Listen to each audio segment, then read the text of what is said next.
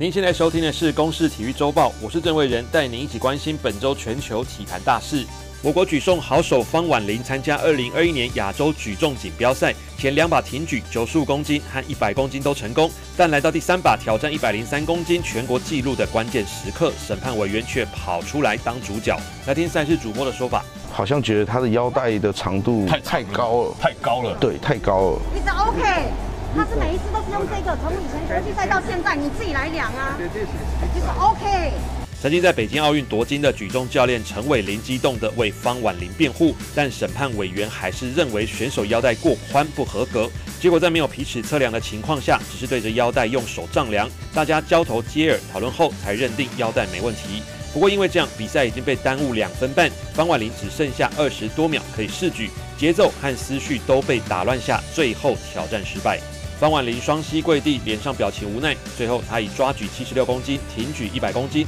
总和一百七十六公斤拿下第六名。对此，体育署表示，这属于裁判的权限，希望教练能协助选手调试。台前体育署副署长洪志昌的说法：当然，他依照规则，他们就是那个裁判的那个权限。那这个部分就是说，我们当然就是要鼓励选手尽量不要受影响，这样就好了。虽然检查的时机有争议，但十九号还有举重好手郭信纯要出赛，希望选手能做好准备，不再被因此打乱节奏。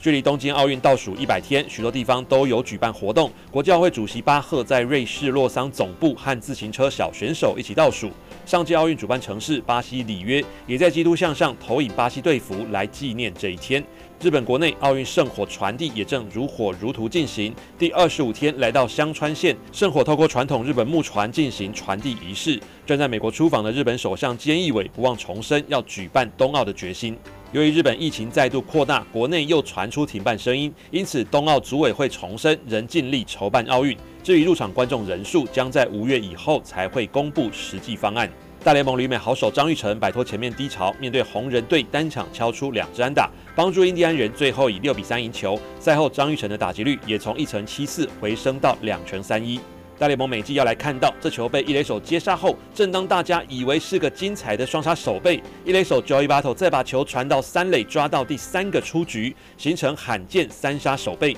原来三垒的跑者早就跑回本垒，已经回到休息室，甚至他还有足够的时间可以自己到三垒独立完成三杀。国内中华职棒的记录则要来看到中信兄弟终结者李正昌完成本土最快五十次救援成功。李正昌在十六号对乐天桃园的比赛后援一局五十分拿下救援成功，这是他中职生涯第五十次救援成功，刷新本土最快达成五十次救援的纪录。以上由公司新闻制作，谢谢您的收听。